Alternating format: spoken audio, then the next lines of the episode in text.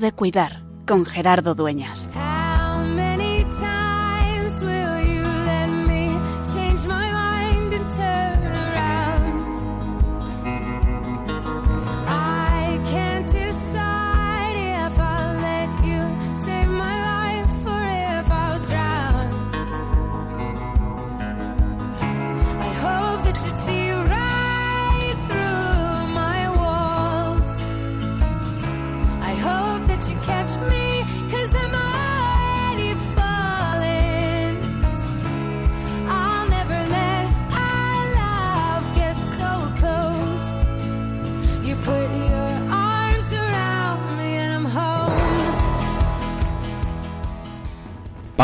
A vosotros. Paz a vosotros. A los ocho días de la Pascua, estas palabras del resucitado a los discípulos vuelven a resonar con fuerza. Las escuchábamos el pasado domingo, el domingo de la octava de Pascua, el domingo de la Divina Misericordia. Y es que cuando el resucitado se hace presente en medio de su pueblo, en medio de la comunidad, en medio de los discípulos reunidos o huyendo o con las puertas cerradas, el saludo de la paz es su primera palabra. Y es que la paz es el fruto de la resurrección. La paz es fruto de la Pascua. Una paz que es deseo, pero como viene del resucitado es deseo eficaz, que se hace verdad. Deseo de bienestar, de plenitud, de salud, de salvación. En esta Pascua tan marcada por la cruz de la enfermedad, de tantas muertes y de seguir en cuarentena, en esta Pascua marcada por el COVID-19, marcada por la curva, por las cifras, y marcada en tu familia y en la mía por personas que están sufriendo, y algunos que se nos han adelantado y que ponemos en las manos de Dios, porque han pasado de este mundo al Padre. En esta Pascua, el resucitado vuelve a hacerse presente en nuestros hogares, en nuestros hospitales, en nuestras residencias, aunque tengamos las puertas cerradas, porque hemos de reconocer que tenemos las puertas cerradas no solamente por una orden ministerial del Boletín Oficial del Estado, sino porque esa es nuestra responsabilidad, estar dentro para cuidar a los de fuera. Pero en medio de eso, con la puerta cerrada también de nuestro egoísmo, de nuestra ansiedad, de nuestra angustia, de nuestra impaciencia, en medio de todo eso, en esta Pascua, el resucitado se hace presente y nos anuncia que la cruz ha vencido, que la cruz ha sido vencida por Él en la resurrección, que el mal, la muerte, no tienen la última palabra, porque Cristo ha resucitado, saliendo triunfador del sepulcro. Y eso resuena de modo especial en todos aquellos que seguís padeciendo a causa de la pandemia de una manera o de otra, porque todos la padecemos, por eso es pandemia, porque todos la padecemos. Algunos de manera más especial, algunos en la cama del hospital o en la cama aislados en su, en su habitación.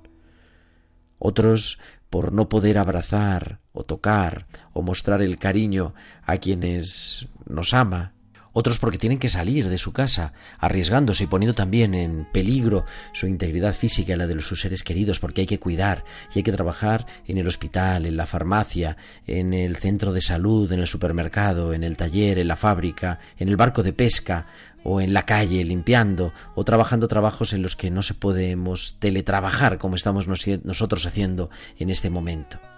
A todos, paz a vosotros y de manera especial vencer y ser conscientes de que, como decimos en el prefacio, en la muerte de Cristo todos hemos muerto, pero en su resurrección hemos resucitado todos. Por eso también, en esta Pascua de 2020, es tiempo de cuidar.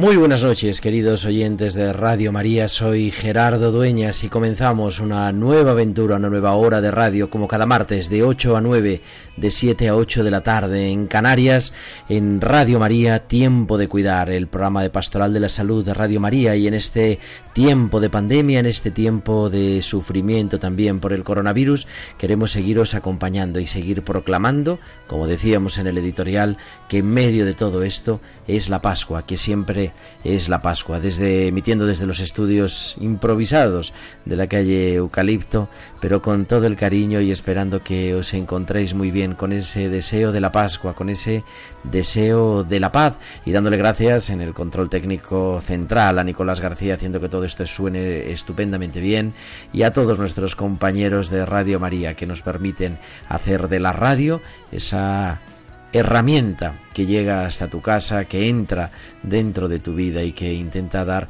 un poquito de esperanza, algo de información y sobre todo compartir, compartir la buena noticia de que es la Pascua, la buena noticia de que Cristo ha resucitado. ¿Qué vamos a hablar en el programa de hoy? Pues vamos a continuar con estos especiales que estamos emitiendo durante este mes de marzo, este mes de abril, durante este tiempo de confinamiento, con diversas pues pautas, experiencias, iniciativas, porque la creatividad para cuidar siempre existe y por eso hoy pues seguimos hablando de todas esas cosas. Y hablaremos con nuestra psicóloga de cabecera, con Luisa del Campo de vivetuvida.es, que nos va a compartir algunas pautas para este esta desescalada del confinamiento. Tendremos nuestras nuestros hospitales con alma, con Valcisa, las historias de Clara que nos acercarán a los mayores y nos acercaremos también al final de nuestro programa a una iniciativa muy interesante. Habla con un sacerdote.com, una iniciativa de dos jóvenes, de dos jóvenes, uno de Madrid, otro de Barcelona, dedicados al mundo de la enfermedad, al mundo de la discapacidad, también al mundo de la atención social a las personas que viven en situación de calle y que nos proponen cómo acercar la Iglesia a través de sus ministros a las personas que lo puedan necesitar. Pues todo esto queremos, como siempre, que nos escuchéis, pero también que entréis en comunicación con nosotros y podéis comunicaros con cada uno de nosotros con vuestros comentarios en nuestro correo electrónico tiempo de cuidar arroba tiempo de cuidar arroba radiomaria.es como ha hecho esta semana mandándonos un interesante correo Ascensión desde Valladolid y en las redes sociales en Facebook somos Radio María España y en Twitter arroba Radio María Spain también podéis publicar vuestros comentarios en Twitter con el hashtag almohadilla tiempo de cuidar pues ya tenemos todo preparado son ya las 8 y 8 las 7 y 8 en Canarias y en Radio María nos vamos hasta el Hospital de Bilbao a esas historias con alma con Valcisa.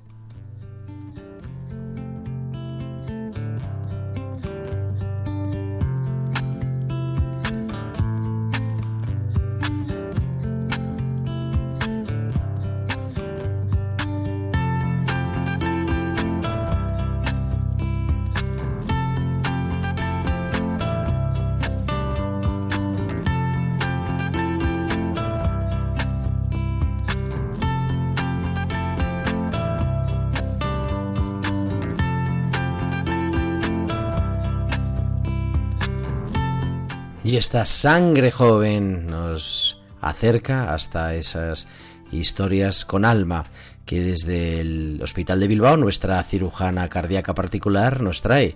Es Valcisa. Muy buenas noches, Valcisa. ¿Qué tal? Buenas noches, Gerardo, y buenas noches también a todos los oyentes. Aprendiendo a vivir lento. Con la actividad quirúrgica parada, el día a día ha cambiado bastante. Antes del parón social, mis días eran muy ajetreados. Una contracorriente para pasar la planta, ir a quirófano, terminar cosas pendientes de la planta, urgencias, otras urgencias, y así día tras día. En ocasiones, la línea temporal que diferencia un día de otro estaba difuminada y los días se fusionaban unos con otros. Pero al igual que sentimos que nuestra vida se ha ralentizado, en el hospital los ingresos ya no son tan cortos. Ni es corta la estancia hospitalaria por el COVID, ni lo están siendo los pacientes ingresados en cirugía cardíaca. Pasan los días y los cambios de mejoría que se aprecian en los pacientes son mínimos. Tentada a caer en la monotonía, me sorprendieron dos encuentros. Primero, Tras una semana de ver a un paciente todas las mañanas, pasó de esconderse debajo de las sábanas, como si así pudiese evitar que le viese, a decirme, cariño, ya te estaba echando en falta. Segundo, la alegría compartida con mi residente pequeña tras ver que después de dos semanas animando e insistiendo a un paciente para que hiciese la rehabilitación cada día y así consiguiese salir de la cama, le encontramos sentado en la silla a primera hora de la mañana regalándonos una sonrisa. Este fin de semana, el confinamiento me ha permitido saborear con calma estos encuentros. Muchos llevamos una vida hiperdinámica, pero ahora nos toca aprender a vivir lento, dominando nuestros impulsos y descubriendo que aunque las palabras pasen, nuestros encuentros quedan, y ahora tenemos mucho tiempo para cuidar estos encuentros. Hasta la semana que viene. Pues hasta la semana que viene siempre son esas historias de hospitales con alma de Valcisa.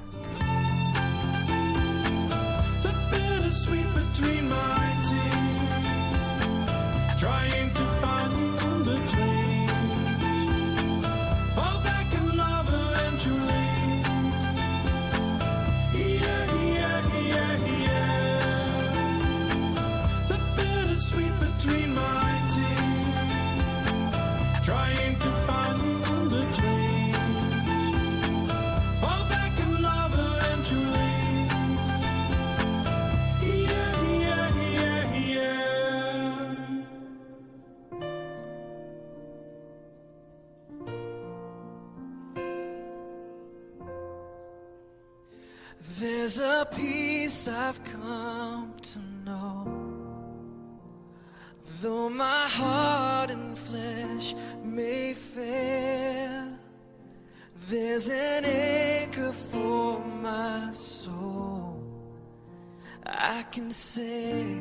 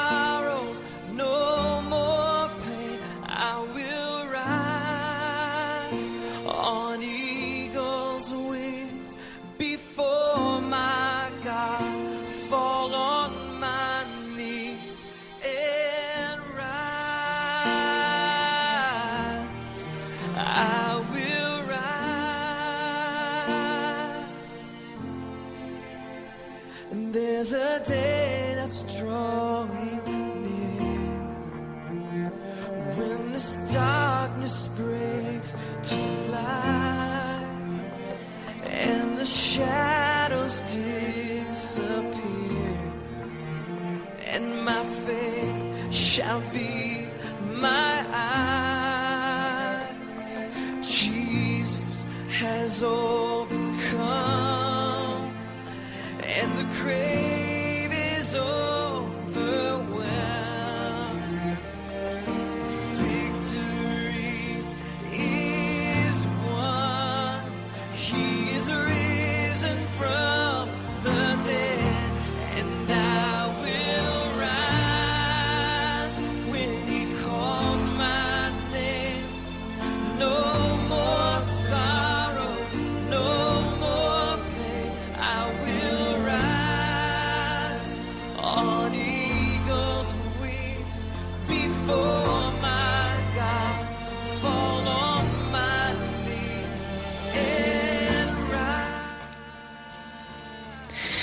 tenemos pues nuestra sección ya habitual en estos programas especiales de COVID-19 de tiempo de cuidar. Luisa del Campo, muy buenas noches. Muy buenas noches, Gerardo. Con esas mini, ¿cómo es? Mini terapias para la cuarentena global. Eso es. Cuan- Cuando era cuaresma eso. Ahora ya, mira cómo estamos. 21 de abril. ¿Quién nos lo iba a decir, verdad? Y aquí seguimos y lo que nos queda todavía. Y lo que nos queda todavía, efectivamente. Hoy, hoy es de lo que queríamos hablaros, de las fases de la bueno, de pandemia. las fases de la pandemia.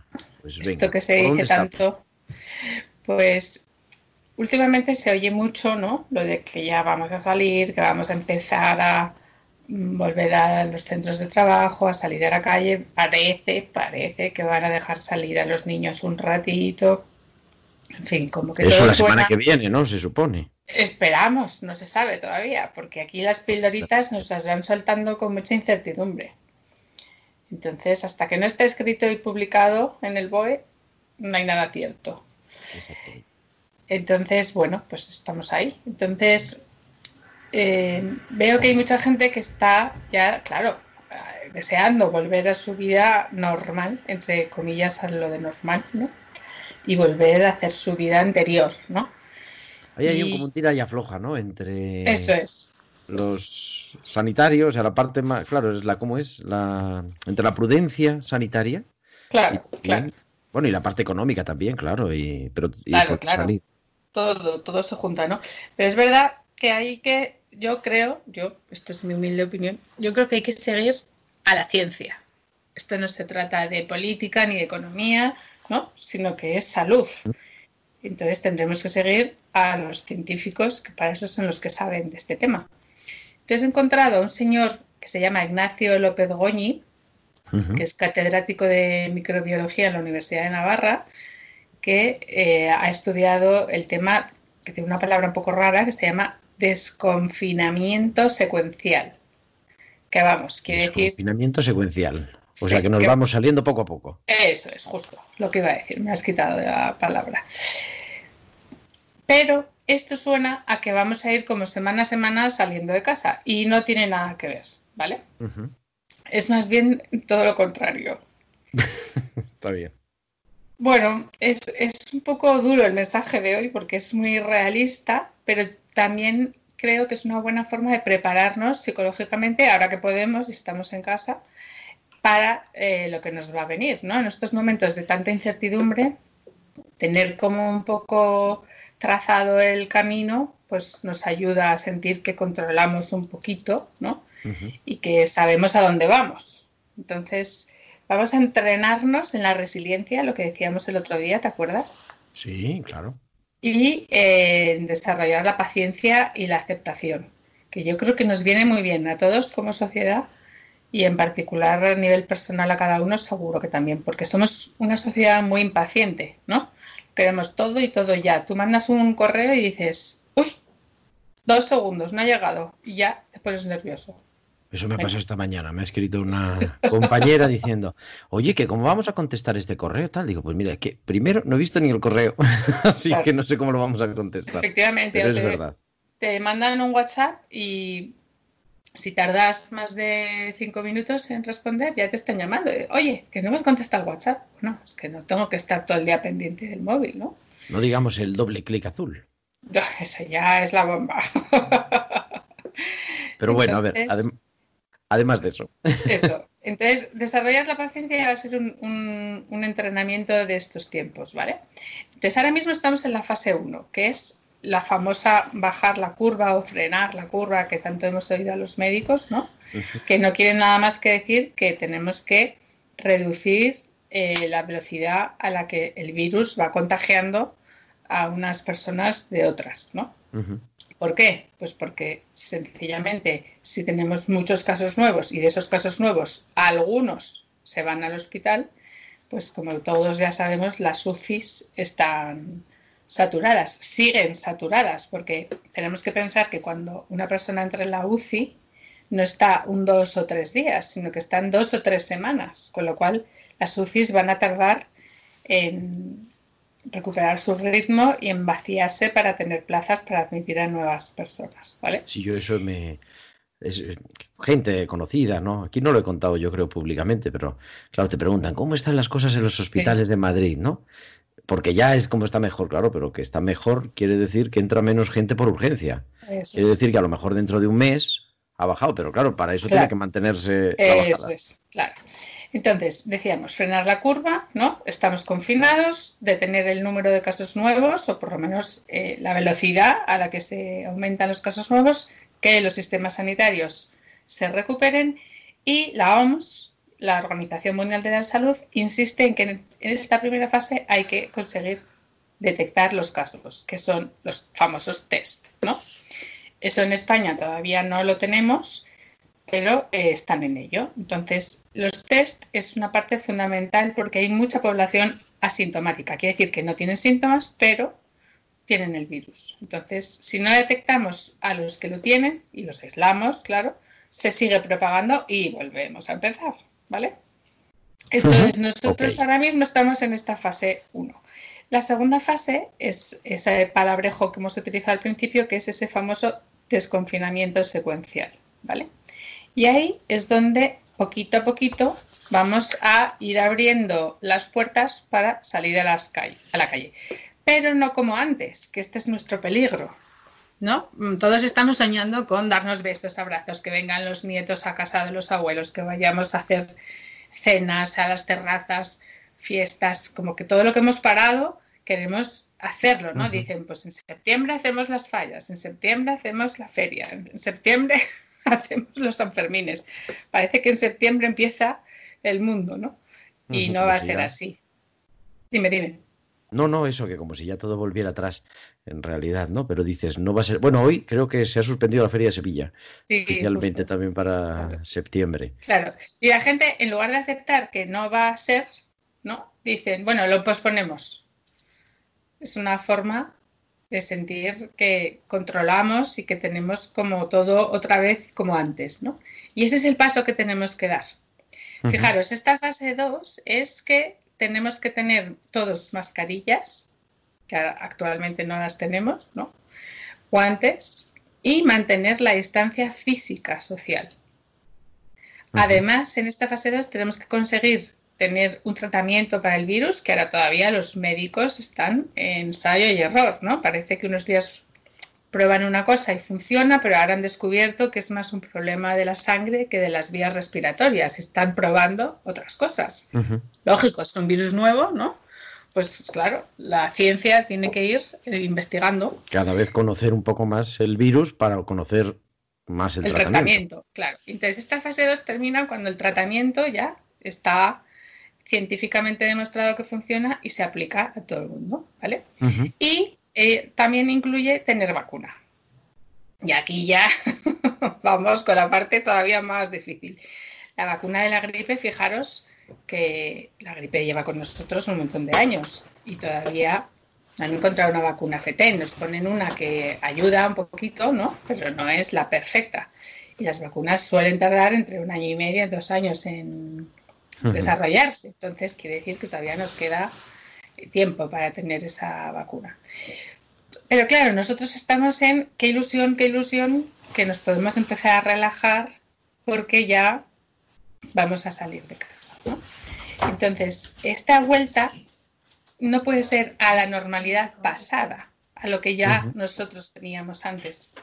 Como sino si no que hubiera pasado nada, sino Eso que hay que hacerla distinta. Tenemos- Por, por ejemplo, Tenemos que aprender, eso es. Entonces, primero, yo creo que este virus nos ha enseñado que somos tremendamente vulnerables. Y eso está bien. En esta sociedad que somos un poco prepotentes, ¿no? Pues decir, oye, mira, pues no, no somos tan, como yo les digo a mis hijos, a María, chulo patio, sino que somos vulnerables, somos humanos. Y eso es bonito, ¿no? Y compartirlo y hablarlo, pues está fenomenal. es Luego bonito, no te- pero es duro aceptar también. Ah, bueno, yo creo que es una de las grandes aportaciones. El otro día hablaba con una amiga que ha estado eh, pasando en casa, ¿no? El, el coronavirus, pero bueno, con Sí. síntomas, con bastante fiebre. Y me decía, es que no somos nadie. Digo, hombre, si alguien sí somos. No, pero me Somos refiero que, humanos. claro, que pensábamos que éramos, digo, ah, eso es otra cosa, es que pensábamos mal. Claro, pensábamos que éramos pensábamos todopoderosos y resulta que no, que nada más hay un todopoderoso. Claro, pero eso es bueno, ¿no? Porque te hace Yo creo que sí, nos sitúa, claro. eso es, situarnos en la realidad y también en que somos dependientes. Nos necesitamos más que nunca los unos a los otros. Entonces esto lo puedes aceptar como con rebeldía y con pelea y con enfado, ¿no? Porque yo no quiero. O puedes decir, pues es que es bonito. La historia de la humanidad se ha tejido así. En base a que los unos nos hemos ido ayudando a los otros. Pues ahora este es el momento de pedir ayuda y dar ayuda, que se puede hacer de muchísimas formas. Ahí no me voy a meter, pero Ujú. ese, ese, ese, ese, ese momento es ahora. Entonces yo creo que eso, si se encara, si se afronta bien, es de mucho crecimiento. Es Y luego- sabernos vulnerables y sabernos necesitados los unos de los otros. Dependemos los unos de los otros. Elegimos de quién dependemos, que eso es fantástico. Pues ya está, Ujú. mira, ya estoy de elegir. Bueno, y que siempre que sea una dependencia sana, pero claro, todos Claro, dependemos de alguien. claro. sí. Claro. Y luego es verdad que otra cosa muy importante es entrenarnos en la paciencia. Esto yo creo que nuestros mayores seguro que nos pueden enseñar un montón al resto que somos un poco más impacientes, ¿no?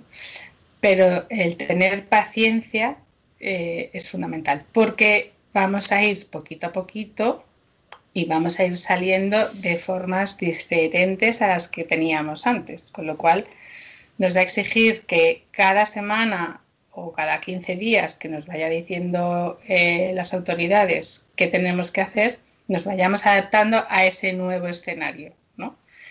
Entonces yo aquí siempre digo que tenemos que escuchar mucho a nuestros mayores, porque ellos nos pueden dar muy buenas pistas de lo que significa tener paciencia, porque si os fijáis ahora mismo son los que más paciencia están teniendo, nadie habla de ellos.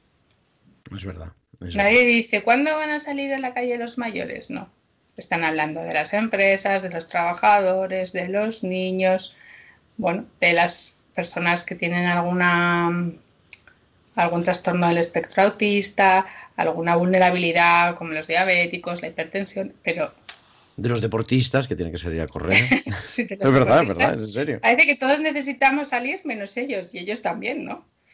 Entonces es verdad que sus puntos de encuentro social, que podían ser pues jugar a las cartas, jugar al dominó, jugar en una petanca, depende de los sitios, ¿no? Hay distintos puntos de encuentro.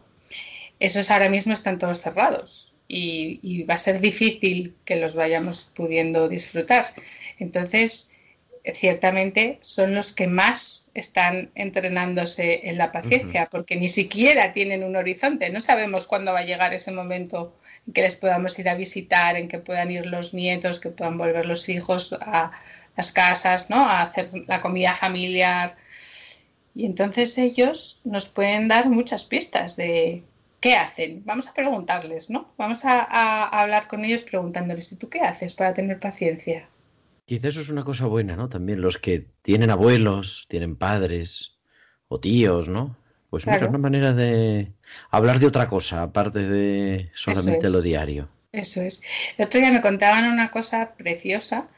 Es de una vecina eh, que estaba jugando con un juego eh, que llevaba años. Un juego, no, no me enteré muy bien del nombre, pero era como de construir una ciudad o construir una casa, no sé. Claro, tenía el juego muy ya desarrollado. ¿no?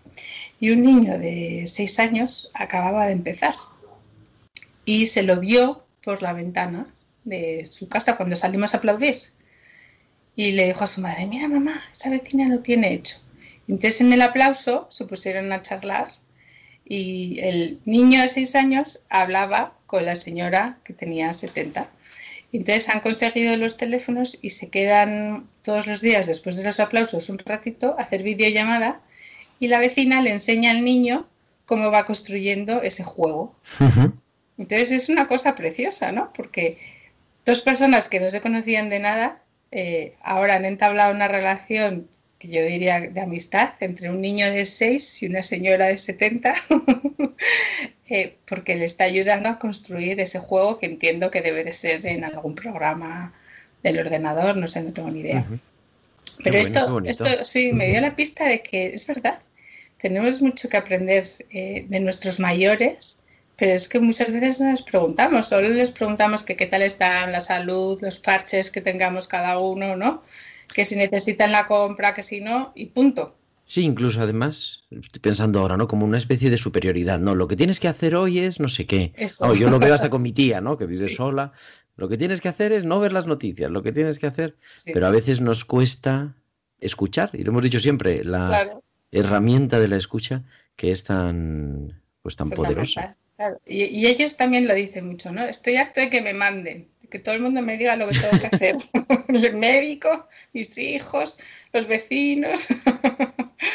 Pues por una vez vamos a darles voz, porque además tienen una experiencia acumulada que es fantástica y que nos puede dar muchísimas pistas, muchísimas ayudas, pero no les preguntamos y con, con lo que tenemos ahora de tiempo para hablar, pues vamos a invitar a nuestros nietos, a nuestros adolescentes, a nosotros mismos a llamarles, pero para escucharles, para preguntarles, ¿y tú esto cómo lo haces? Seguro que nos dan pistas para entrenarnos en la paciencia, porque nos queda un poquito. Esto es una maratón, ¿no? Yo me gusta, me gusta siempre, además, los oyentes que se queden con ganas de, claro que esto es una entrevista en la radio y tiene que ser breve, pero bueno, entre, entre tiempo de cuidar y tiempo de cuidar, estás en vivetuvida.es, en tu blog, Ahí estamos, sí, sí. también sí, dando sí, sugerencias y, y, pues bueno, pistas ayudar. sí, Pistas, eso. para ser más libres, más felices y sin miedo. Esto Eso. es todo un programa de vida. Sí, sí, sí, sobre todo sin miedo, porque yo es verdad que trabajo mucho con personas que tienen mucho miedo y el miedo es una cosa tan mala, tan destructiva, que cuando la gente lo supera, que lo superan, se sienten tan felices, tan capaces de retomar su vida, que para mí es un privilegio. O sea que yo creo que el favor me lo hacen ellos a mí, más que yo, yo a ellos. Ese siempre, ¿no? El- de ahora del resucitado, soy yo, no temáis. Pues es. que no, que se nos, nos podamos liberar de nuestros miedos, de nuestras culpas, de esas que se nos van cargando y que también aprovechemos estos días del confinamiento que todavía nos quedan. Te agradezco el que nos lo recuerdes porque parece que a través de los medios generales muchas veces ya nos quieren dar, como hemos dicho desde hace meses, ¿eh? Sí, siempre buenas noticias. No, es que ya vamos, ya, ya, ya, ya sí. y decir, bueno, pues ya vamos, vamos poco a poco, pero por ahora no hay que, no hay que generar ansiedad. Eso es. María ya sabe que le van a dar permiso de salir el lunes. Sí, está deseando. Bueno, ahora vamos a ver cuál es la letra pequeña. Eso le he dicho, digo, bueno, vamos a ver qué pone exactamente, pero vamos, tenemos programada ya la salida, nos vamos a ir a correr las dos juntas el tiempo que nos dejen y hacer deporte que está, vamos, suspirando. Luisa del Campo, arroba feliz vuelo y vivetuvida.es, que muchísimas gracias, nuestra psicóloga de tiempo de cuidar. Y como esto va para largo, nos escuchamos la semana que viene. Fenomenal. Aquí estaremos. Gracias, buenas noches. A ti.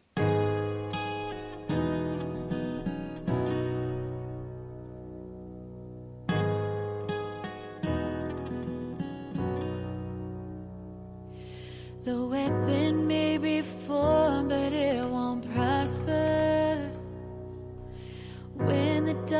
darkness falls, it won't prevail. Cause the God I serve knows only how to triumph.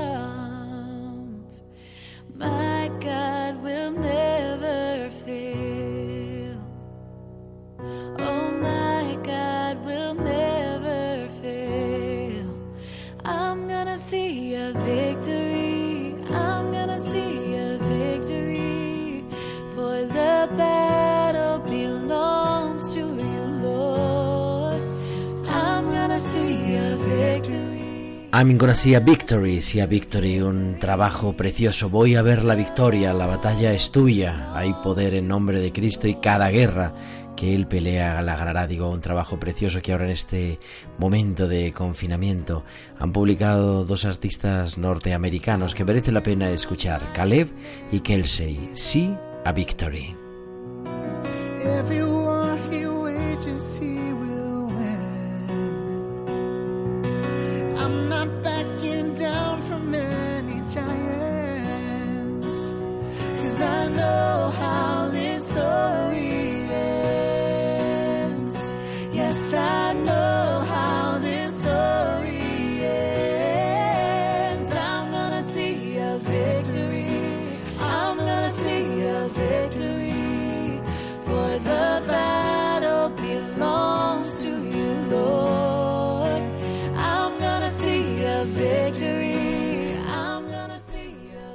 Y es que eso es lo que estamos celebrando en la Pascua, que vamos a ver la victoria, que no todo va a ir bien, como hemos dicho muchas veces también con Luisa del Campo, porque nos vaya a tocar la lotería o porque todo se vaya a arreglar, sino porque el Señor reina, porque es Pascua, porque Él ha resucitado y porque nosotros podemos ver su victoria.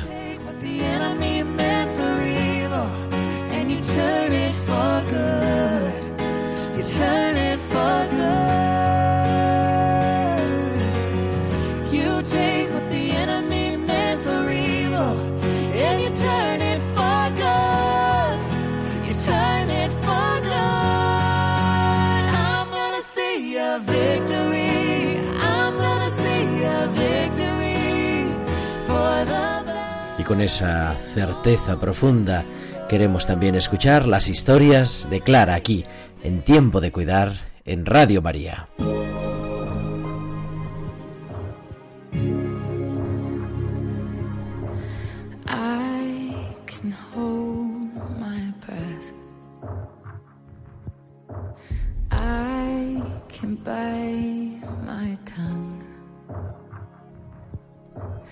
I can stay awake for days if that's what you want. Y en Radio María tenemos, como decíamos, esas historias de Clara. Tenemos ya a Clara al otro lado de la línea. Muy buenas noches, Clara. Muy buenas noches, Gerardo. ¿Qué tal? ¿Cómo llevas estos días de confinamiento que ya se nos van haciendo a todos un poquito largos, verdad? Sí, bueno, ya se van haciendo un poco pesados, pero bueno, eh, lo sobrellevamos. Muy bien, a mí ya saben nuestros oyentes que me hace especial ilusión tener estas historias de Clara. Clara, esta joven que tiene una manera de pensar distinta y que siempre nos ayuda también. Y hoy creo que Clara, siguiendo un poco, y estaba sin preparar, pero siguiendo lo que nos acaba de decir Luisa del Campo, nos vas a hablar también de los abuelos, de los mayores, ¿verdad? Sí, hoy quería hablar de los mayores, porque bueno, esta- estas circunstancias han hecho, ha hecho que se tengan que venir mis abuelos a vivir con nosotros, a mi casa, y es una de las pocas cosas buenas que yo he encontrado en esta situación, ¿no? Cada día me cuentan una historia nueva, me dan un consejo, eh, cosas que me parecen fundamentales que me llenan muchísimo. Esta terrible situación que estamos viviendo se ha llevado a muchísimas personas, pero quienes más han lo han sufrido han sido nuestros mayores, ¿no? que parece que eh, están desplazados de la sociedad. Em, pero hoy quiero invitar a pensar en ellos y a valorarlos. En una sociedad en la que vivimos, en la que parece que lo único importante es obtener beneficios, se ha desplazado más a los mayores, ¿no? Y ellos aportan tantas cosas que se nos han olvidado y que debemos valorar. Han vivido mucho y de eso tenemos, podemos aprender tan muchísimo. Como mis abuelos, hay muchísimos otros con historias a sus espaldas que deben ser, que deben ser contadas. Escuchémoslos, valorémoslos y cuidémoslos. Pues con eso nos quedamos, con las historias de los mayores que siempre nos pueden enseñar, ¿verdad? Y que puede ser un gran regalo Sí. también en estos días. Así que disfrútalo. Muchísimas gracias, Gerardo. Bueno, Clara, nos escuchamos la semana que viene. Genial, un abrazo. Son las historias de Clara en tiempo de cuidar en Radio María.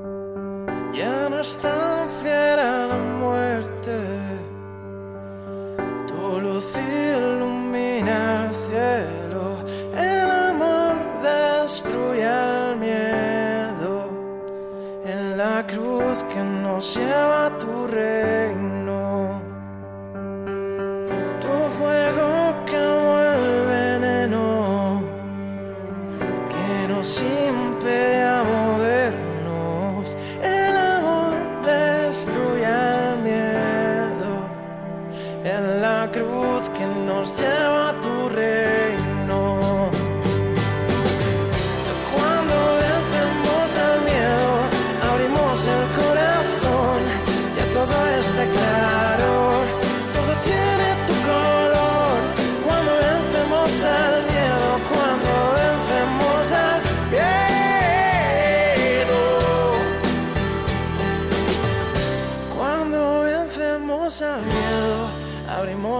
Corazón.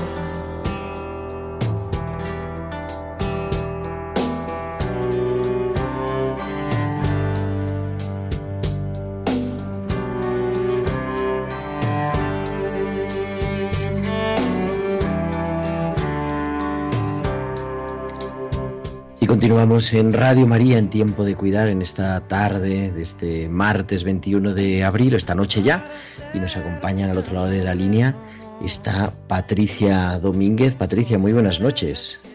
Buenas noches. Y Manu Arianov. Buenas noches, Manu. Buenas noches, Gerardo.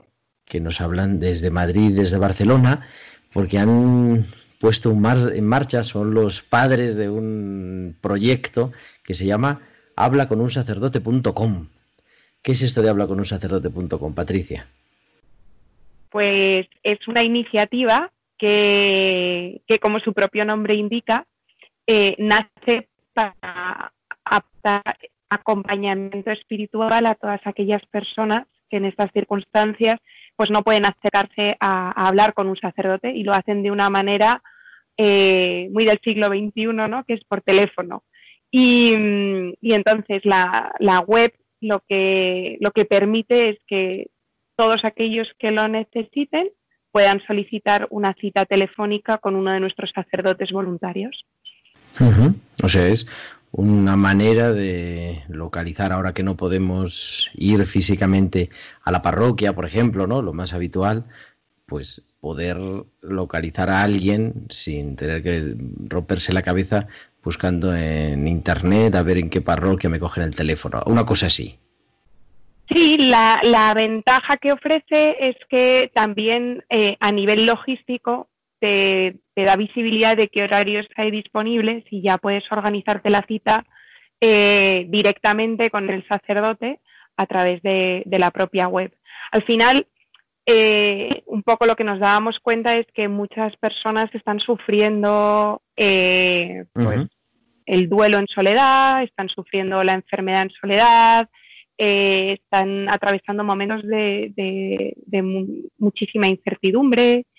Eh, y luego, pues gente que en su día a día a lo mejor no está enferma, no está sufriendo eh, el dolor en primera persona, pero efectivamente necesita un acompañamiento espiritual como venía haciendo en el pasado o dotar de sentido un determinado sufrimiento. Y esto, pues, eh, no es trivial, no se puede hacer con un sacerdote eh, en persona y, la manera que se nos ocurrió, pues, oye, lo hacemos vía teléfono y la manera de agendarlo es, me meto en hablaconunsacerdote.com, busco la hora que me viene bien y sé que a determinada hora un sacerdote voluntario me va a llamar. Yo creo que, que este es un poco el fin. Patricia es ingeniero de ICAI y muchas cosas más. Manu ha estudiado ADE, vive en Barcelona, especialista en marketing. ¿Cómo se os ocurre esto, Manu? O sea, eh, ¿y cómo os unís en el proyecto? Eh, pues un poco, eh, la idea surge, como contaba antes eh, Patricia, eh, a raíz bueno, de la, de, la, crisis sanitaria que vivimos y sobre todo al ver un poco el drama que supone el, el aislamiento, la soledad. Eh, realmente en una situación normal, ¿no? aunque una persona pues, se, ponga muy enferma, eh, normalmente tiene acceso a algún tipo de acompañamiento espiritual, sobre todo si es creyente en los últimos momentos de, de su vida o si está angustiada por el duelo de un familiar o cualquier situación extrema eh, pero la particularidad de los tiempos en que vivimos hace que incluso en esas situaciones sea muy difícil acceder a ese acompañamiento. Y teniendo en cuenta lo importante que es para, pues para sobre todo para las personas que tenemos fe, eh, un poco esa angustia fue un poco el motor para empezar a pensar en opciones eh, para solucionar este problema. Entonces, tanto como Patricia y yo trabajamos en, el sector digital, eh, desde el primer momento buscamos una solución tecnológica inicialmente incluso pensamos en montar una especie de centralita, que luego descartamos porque, porque lo veíamos muy complicado, eh, y acabamos montando esta web tan sencilla eh, que se llama hablaconunsacerdote.com. No, no, es la web está estupenda, porque además es entras, es a lo que es, no hay líos ni, ni enredos, sino directo. Y cada uno me, vamos, según me han informado, me habéis informado fuera de micrófono, os dedicáis bueno, profesionalmente a eso, pero me refiero a nivel de compromiso pastoral o de compromiso social, Patricia más al mundo de la enfermedad, ¿no? En, la hospitalidad de Lourdes, acompañar a quien sufre consecuencias de la enfermedad, y Manu más al tema de personas que viven en la calle, los sin techo. Quizá esa sensibilidad ¿no? al, sufrimiento, a la vulnerabilidad, es la que está detrás de esto. No es solamente poner en contacto una necesidad con, una oferta, sino que hay ese carácter de, descubrir la presencia de, pues de la necesidad del acompañamiento de la enfermedad y no digamos en la calle. No sé qué decir. A ver, Patricia primero. no, eh, es que yo, yo creo que, se dio de una manera como muy natural. Al final, efectivamente, como tú decías, yo soy dama hospitalaria de la Hospitalidad de Lourdes de Madrid y, y, es que estás en contacto con, el enfermo eh, en el día a día y con personas que, sufren eh, la discapacidad y el, dolor y hablando también con ellos, ¿no? Estos días, pues que les llamas para ver cómo están. Eh, yo creo que al, el, salir de ti y encontrarte con el dolor de, otro, pues quizá te, da una sensibilidad para, para, o sea, algo que nos partía el corazón era pensar en toda la gente que, que estaba, que estaba muriendo sola, ¿no? Y, y que, que, se les moría un familiar y no podían acompañarle y no podían enterrarle y tenían que vivir ese duelo en soledad. Y, y luego evolucionó, pero al principio decíamos, jo, es que... Eh, pues ser hospitalario ahora mismo es esto, ¿no? Es que no, no puede ir a Lourdes, pero es que ha venido Lourdes a Madrid. Es que si FEMA no es una, no es la gruta de Lourdes, entonces ¿qué es, no? Y, bueno, pues eh, a mí me encanta la expresión de, un enfermo que ahora ya está en el cielo, Antonio, que decía que los hospitalarios somos las manos de la Virgen. Y, un poco ahora mismo, pues eh, llevar ese consuelo al enfermo que no es más que trasladarles que Cristo está con ellos, que su dolor tiene un, significado y que la cruz no la llevan solos, pues es un poco el, espíritu de lo que nosotros queríamos trasladar con la iniciativa, que era precisamente eso, pues ser las manos de la Virgen y llevar, llevarles la, palabra de aliento que, que, querría dar el Señor pues a través de los sacerdotes. ¿Y las personas que están en situación de calle, mano? Eh, pues al final es otra forma de, soledad exactamente igual, ¿no? Y un poco aplica todo lo que ha explicado eh, Patricia, porque realmente hay muchas formas de soledad. Eh, algunas están relacionadas con la pobreza, otras con, con simplemente pues una, discapacidad, pero también hay formas de soledad porque, porque uno no, no, tiene familiares cercanos o uno en esta situación concreta está, está aislado. Entonces, un poco en, relación a esto, eh, me viene a la mente, eh, el otro día hablaba con un sacerdote eh, que justamente explicaba cómo había podido llegar en los últimos momentos, en los últimos días, a tres personas, en algunos casos por teléfono y en otros casos por videollamada, y había podido dar este último acompañamiento espiritual a distancia que en aquel momento pues no era posible para estas personas recibir directamente de un, de un sacerdote. Entonces, estos, estas, digamos, experiencias de acompañamiento, ¿no? Que rompen un poco esa soledad en los últimos momentos y reconfortan tanto, eh, son un poco lo que inicialmente nos, nos impulsó a plantearnos este, esta iniciativa. Yo me habéis explicado, creo, que no es un servicio de urgencia, no es para algo que está sucediendo ahora y hay que llamar, pues para eso están los métodos habituales, los capellanes de hospital, los párrocos, sino es más bien para eso, para iniciar un, proceso de acompañamiento.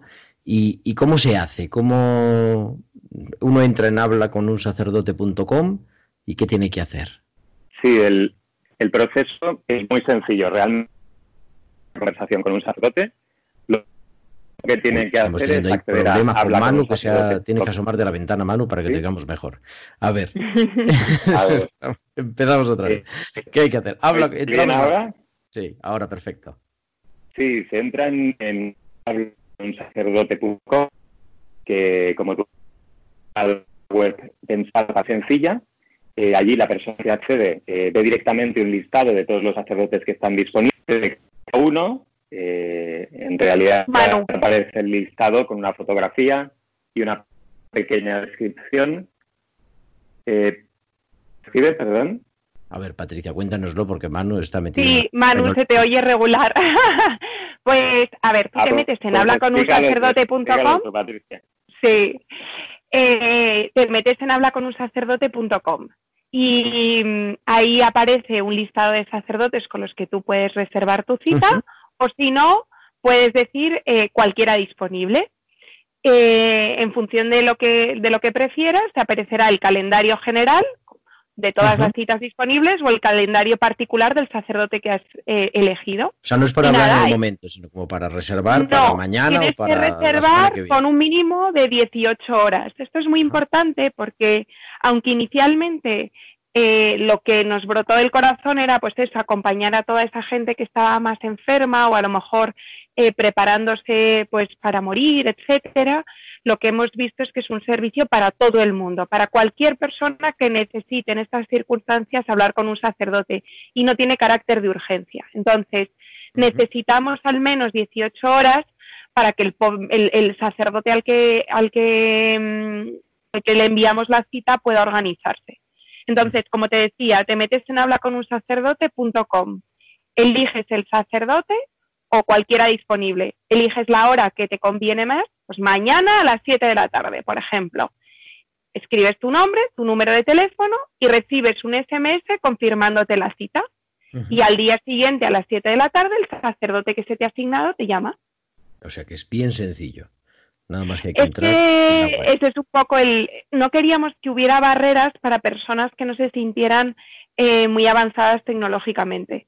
Entonces, está pensado para que sea eh, fácil de usar y sencillo para todo el mundo. Y se puede hacer sencillo, ¿no? Con cualquier móvil que tenga internet, nuestros oyentes. Cualquier que móvil que tenga entrar. internet, cualquier eh, página web. De hecho, eh, está pensado para que también, si alguno de nuestros oyentes eh, pues no se apaña mucho con internet, puede pedirle a algún nieto, algún vecino, algún amigo, algún hermano, alguien que sí, que solicite la cita en su nombre, porque puede ser un teléfono fijo o un teléfono móvil.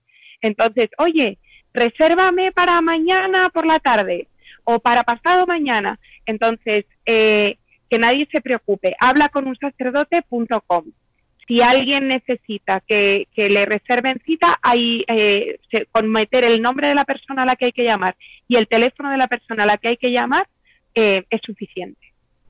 Pues así nos quedamos. Habla con un sacerdote.com. Manu Arianov, Patricia Domínguez, muchísimas gracias por esta iniciativa, por poner esa mm, pues creatividad y el uso de la tecnología al servicio de la pastoral.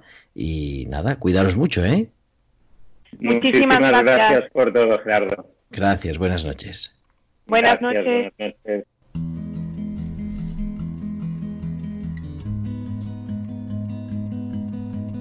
I never thought that you would be the one to hold my heart.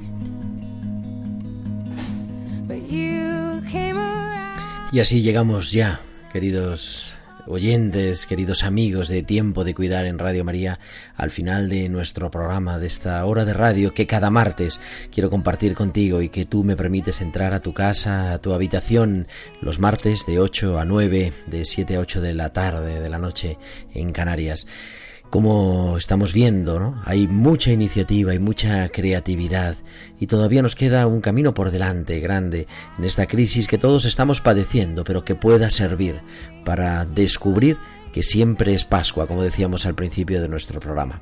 Volveremos el próximo martes, será ya 28 de abril, a las 8 de la tarde, a las 7 en Canarias, y estaremos aquí, como siempre, para contarte más historias, para escucharte también y sobre todo para acompañar y cuidarte. Hasta entonces, feliz Pascua a todos. Un abrazo de vuestro amigo, el diácono Gerardo Dueñas.